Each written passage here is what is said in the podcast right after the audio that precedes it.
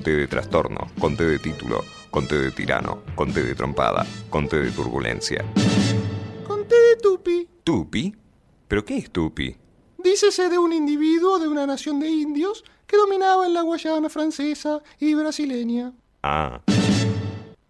Seguimos en tendencias y estamos comunicados con Raúl Cereceto. Raúl es presidente de la FULASP, que es la Fundación Latinoamericana de Sostenibilidad Pesquera que se ha pronunciado él y en función de eso también la Fundación con respecto a algunos cambios en la ley federal de pesca, frutos del el DNU de mi ley y de algunos cambios que pretende el nuevo gobierno implementar de forma necesaria y urgente, según lo definen ellos mismos. Bueno, vamos a hablar con él para ver cómo ha recibido el sector esta noticia, cuáles son esos cambios y la noticia también tiene que ver con que la Fundación va a presentar, o ya presentó, vos me dirás, Raúl, un amparo para evitar estos cambios. ¿Cómo te va? Pablo Galeano te saluda, ¿qué tal? Hola Pablo, ¿cómo te va? Un saludo para vos y para toda la audiencia.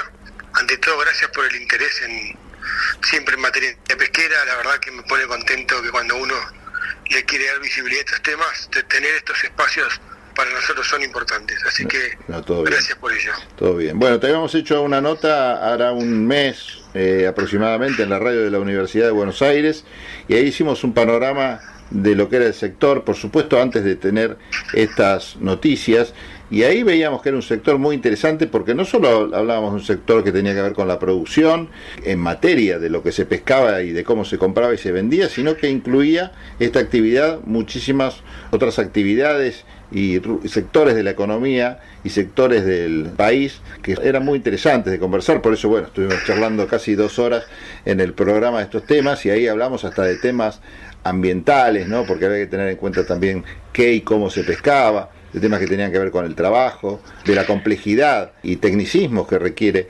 hablar de esta materia. Bueno, contanos cómo esto está relacionado con todo lo que hablamos la otra vez, cómo esta novedad. Bueno, mirá, eh, uno de los temas que habíamos también hablado era de la política y cómo yo te transmitía o te decía que los que estamos en el sector sentimos que Argentina vive de espaldas al mar. Eh, o la dirigencia política. ¿Por qué? Porque de alguna manera no ponen valor al sector pesquero, esto que estuvimos hablando, la importancia que tiene como motorización de la economía, las oportunidades que tiene la diversificación de la matriz productiva. Y un fiel ejemplo o un fiel reflejo o la, una hermosa expresión de vivir de espaldas al mar es, este proyecto de ley que está mandando el gobierno de mi ley al Congreso de la Nación, es este, en la ley ómnibus, donde un capítulo está dedicado a, la modificación de la ley federal de pesca, que, digamos, en principio, te digo, está en consulta, o sea, no lo han hablado con nadie. Tres cerebros se sentaron en un escritorio, se pusieron a eh, hablar de las políticas de, libertarias este, en la pesca sin entender su problemática. Entonces están proponiendo cuestiones o modificaciones que realmente entiendo y me parece que son eh, realmente muy complicadas y dignas de destacar y de darle visibilidad. El amparo que estamos por presentar, eh, bueno, para que para que surta efecto, para que digamos, para que nosotros podamos hacer la presentación oficial, la ley tiene que estar en vigencia y tiene que violar un derecho constitucional. Ese derecho constitucional está basado en esto del medio ambiente y la sostenibilidad, porque uno de los artículos, y acá entra el primer tema de la, las modificaciones a la Ley Federal de Pesca, es la derogación del artículo 25 que establece que todos los barcos pesquen con licencia argentina, tienen la obligatoriedad de realizar todas sus descargas en los puertos de la Argentina. Que es natural que el recurso pesquero que tengamos los argentinos no es de los barcos, es de todo el pueblo. Entonces, ¿cuál es el objetivo? ¿Qué es lo que persigue este artículo? Nosotros pescamos, descargamos en todos los puertos argentinos, generamos trabajo en, los puertos, generamos donde las plantas han hecho inversiones, hacen filet o hacen eh, producto terminado con langostino, con un montón de subproductos de, la especie objetivo que estén pescando. Bueno, con la derogación de, de este artículo, cualquier barco podría desembarcar en cualquier puerto que no sea argentino. Entonces, básicamente es lo que pescas, lo querés descargar en China, te vas a China y lo descargas allá. ¿Quién te controla, Pablo?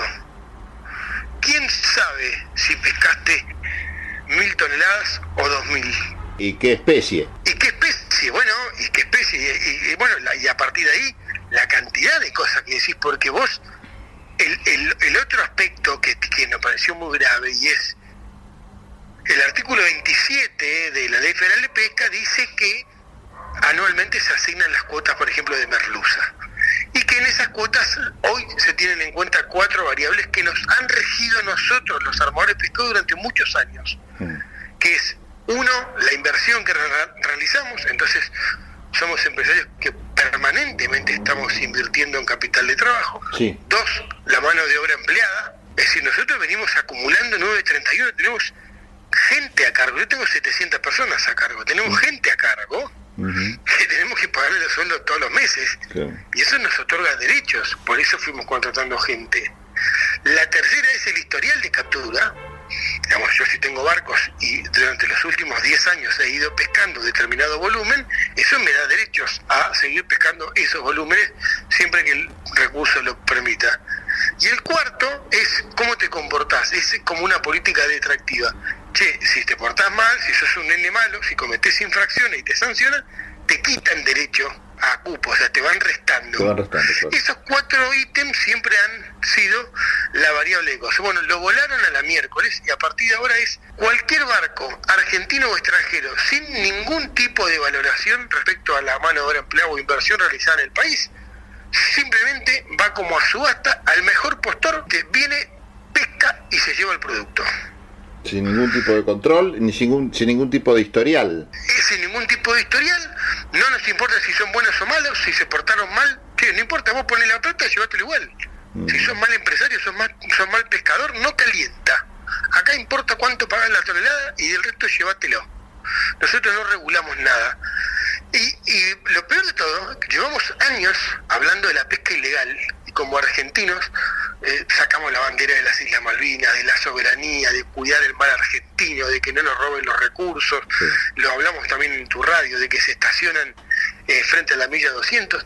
Esos buques que están subsidiados por el Estado chino, taiwanés, coreano, son subsidiados por el Estado, esos buques pueden participar, o sea, no solo hacen pesca ilegal, sino que además ahora no solo tenemos el problema, Que ahora pueden entrar tranquilamente, digo, vas a tener los dos. claro, no solamente 500 buques más allá de la milloncitos, sino que ahora los eh, este, invitamos ahora vengan y pesquen adentro, llévense, llévense el de afuera, llévense el de adentro ahora. Mira, Tato, yo te voy a contar algo. Siempre se hablaba de la dificultad de controlar lo que pasaba más allá de la milla 200 en función de que la Argentina no tenía las distintas naves para patrullar los mares, ¿no? Es decir, prefectura. Sí, correcto. no, no, no podía. Corregime si me equivoco en esto que... Es este- así, es así, Pero es información que recibís. Imagínate que si no tenés eso para patrullar lo que es el comercio ilegal, tampoco tendrías la forma de controlar que el que está legalmente por esta nueva disposición haciendo esa actividad comercial, después no termina haciendo cualquier cosa, ¿no? Y sea en función de declaraciones juradas, de la buena fe del empresario, en todo caso creerle que haya cumplido con los cupos, con el tipo de especie que haya dicho, porque ¿quién los controla? Es la gran pregunta. ¿Quién los controla? Yo te digo, este, esto de- descargan, no te digo, no, no- no quiero hablar ni siquiera mal de los, de los vecinos, de, descargan en Montevideo. ¿Quién va a controlar que Montevideo nos pase declaración jurada correcta? Nadie. Digamos, y ni hablar si descargan en China, descargan en Corea. Sí, sí, sí, sí. ¿Quién nos va a pasar el parte de pesca a nosotros de cuánto descargan en Corea? En Brasil. Entonces es como en Brasil, Sí, entonces es como muy difícil, pero además tiene hasta un efecto de punto de vista de recaudación. Hasta le- en la recaudación fiscal le hace mucho daño al país. Eh, en efecto, una de las otras críticas que hacíamos, que no tenía que ver directamente con la ley, es con este aumento del tipo de cambio, pusieron retenciones a la pesca del 15%.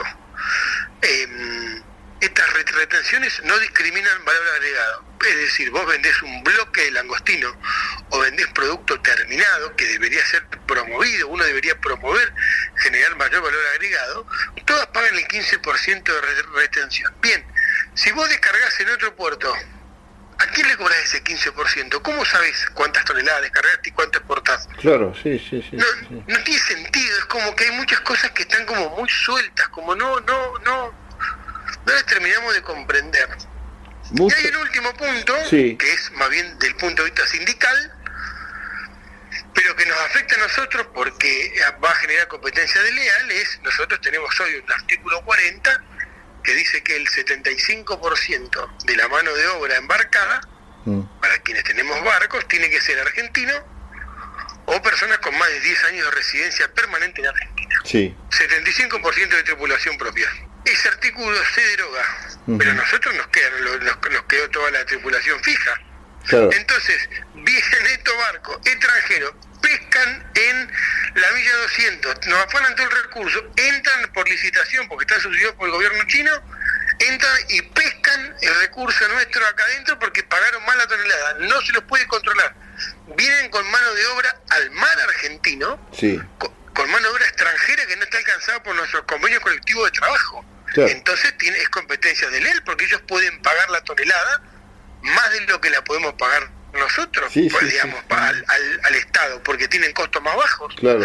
Y después se llevan esa mercadería y la descargan en país de origen, o sea, la descargan en allá en Asia. Ahora, yo no termino de entender, con tantas contras, tan a la luz, porque yo no soy un especialista en la materia, pero escuchándote a vos 10 minutos me queda totalmente claro el panorama. ¿Qué sector es beneficiado? Digamos, ¿con quién crees que el gobierno hablado en los sectores de la pesca, vos que estás vinculados con, con todos, para hacer alguna suerte de testeo de estas ideas? Siempre en general, cuando uno presenta un proyecto de esta naturaleza con cambios tan radicales, lo primero que hace es investigar un poco también cómo lo va a recibir el sector. ¿Hay algún ganador a nivel fronteras adentro con estas medidas? No, no, la verdad que te miento si te digo que lo hablo con alguien. Yo creo que esto está absolutamente inconsulto. Por eso empecé diciéndote que para mí es una, un fiel reflejo de lo que de lo que representa o lo que significa vivir de espaldas al mar. Es no importar lo que estás haciendo. Y esto lleva a las premisas del libre mercado, obviamente, Mm. es lo que ellos también fueron arengando, lo que yo no me imaginé que se iban a atrever a tanto, digamos, Mm. y que iban a hacer eh, tanto daño, por lo menos en este aspecto, en materia pesquera. Del resto no lo sé, no lo estudié, no lo hablo. Sé que hay muchos sectores productivos quejándose de esta ley Omnibus, pero desconozco la profundidad del resto. Sí conozco en detalle, artículo por artículo, cuánto impacta en el sector pesquero. ¿Pesca de quién depende? ¿De qué área? ¿Qué ministerio? Bueno, Pablo, para terminar de rematarla, yo es la primera vez que veo en los últimos 15 años que llevamos un mes o bueno, 20 días de la asunción del nuevo gobierno, no tenemos secretario de pesca, Mm. no sabemos si va a ser secretaría, subsecretaría, no sabemos de qué ministerio va a depender. Sí. Algunos dicen que va a depender del Ministerio de Producción, otros de Bioeconomía. La verdad que nadie tiene claro de quién va a depender. Así que hoy no tenemos otro otro ejemplo y otra muestra de, de cómo estamos a la deriva en este gobierno en este momento es hoy no tenemos con quién hablar. Hoy la Secretaría de Pesca que conocíamos hasta, hasta noviembre, le damos hasta noviembre, hasta el mes pasado, está cerrada. No, no, o sea, no, no, están los empleados de- eh, permanentes, pero no hay conducción. Sí, sí, sí, hemos intentado hablar, están viendo noticias que están definiendo. y todavía no tenemos no tenemos definiciones. Así que, bueno, ¿Y mientras? ¿Cómo es el mientras tanto, mientras estas definiciones llegan? ¿Cómo está la situación hoy?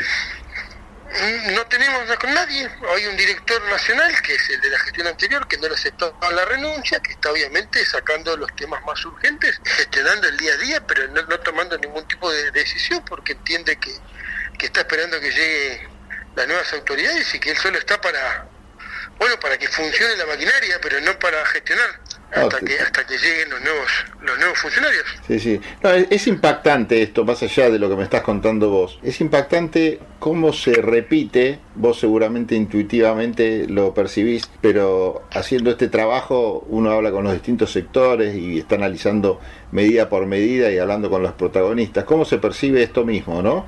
Una falta de, primero, la presencia de los exfuncionarios en las áreas claves del, del gobierno actual, como que están esperando, bueno, a ver quién llega a suplantarlo, ya cuando llevamos un tiempo bastante más que prudente desde que se perdieron las elecciones por parte del Frente de la- para la Victoria, siguen los funcionarios de Alberto Fernández al frente de lugares importantes sin poder definir demasiado, ¿no? Porque es lo que vos decís, bueno, esperarán directivas que no llegan. Y otro tema también es cómo eh, faltó ese, ese diálogo, ese consenso a la hora de establecer medidas, insisto, tan radicales como esta que estás describiendo vos. ¿Qué pasa con las otras asociaciones que reúnen a los pesqueros? ¿Qué pasa con las asociaciones que reúnen a los trabajadores de los puertos? ¿Se han manifestado en este sentido? Sí, sí, yo vi hoy una nota de, eh, vi en Infobae, vi en La Nación, vi la Cámara de Industria Naval, porque abrieron a, la importación de buques sí. eh, pesqueros usados y nuevos, vi que salió Caipa, eh, no, no, está, están, eh, bueno, nos, de hecho, eh, increíblemente, eh, somos un sector naturalmente conflictivo. Una de las cosas que critico en mi libro es que este, para una sola especie como el langostino hay como 20 cámaras empresariales, digamos, o sea, no nos ponemos de acuerdo nosotros, ni siquiera entre, entre, quién queremos hacer con el langostino, pero bueno, este gobierno lo hizo, en esto estamos todos juntos, estamos todos hablando y organizándonos para, para ver cómo cómo trabajamos en conjunto para que para que por lo menos seamos escuchados y se hagan las modificaciones que nosotros pretendemos, que no sean consulta. Claro. Con el respeto debido, ¿no? Es un gobierno que ganó, elegido democráticamente, pero nosotros, digamos, como sector productivo queremos ser escuchados, queremos opinar y queremos advertir. no se trata de guapesa, de, oponernos por oponernos. Queremos ser escuchados, queremos decirle, muchachos, acá hay cosas que no están viendo, que, que, han, analizado mal, que estamos a tiempo de corregirlas. Claro, sí, son cosas, es tan puntual el tema que aparte no, no tiene que ver con el color político en todo caso, ¿no? Sí, correcto. Eh, Tato, te agradecemos este llamado, obviamente vamos a seguir de cerca el tema, porque es un tema que seguramente merecerá por lo menos el tratamiento, ya que incluye tantas cosas, ¿no? Eh, incluye no solo la tarea del empresario, como es tu caso, que aparte sos armador, armador es quien encarga la construcción de barcos, ¿no? Es que esto también dinamiza mucho la economía, porque los astilleros nacionales también eh, contratan muchas personas y todo, y si se abre la importación de buques usados de otros países, obviamente también eso corre un importante peligro. Estamos hablando de un tema bastante amplio que creo que va a dar mucha tela para cortar, así que en cualquier momento restablecemos la comunicación si te parece. Cómo no, Pablo, como siempre, agradecido, a disposición y me encanta que pongan en valor al, al sector pesquero. Un abrazo grande. Raúl Cereceto es presidente de la Fundación Latinoamericana de Sostenibilidad Pesquera y van a presentar en estos días un recurso de amparo para evitar cambios en la Ley Federal de Pesca. Nosotros seguimos con el programa. Para los que son manija. Que les gusta tener el auto impecable. Este programa les recomienda Doctor Pulidora.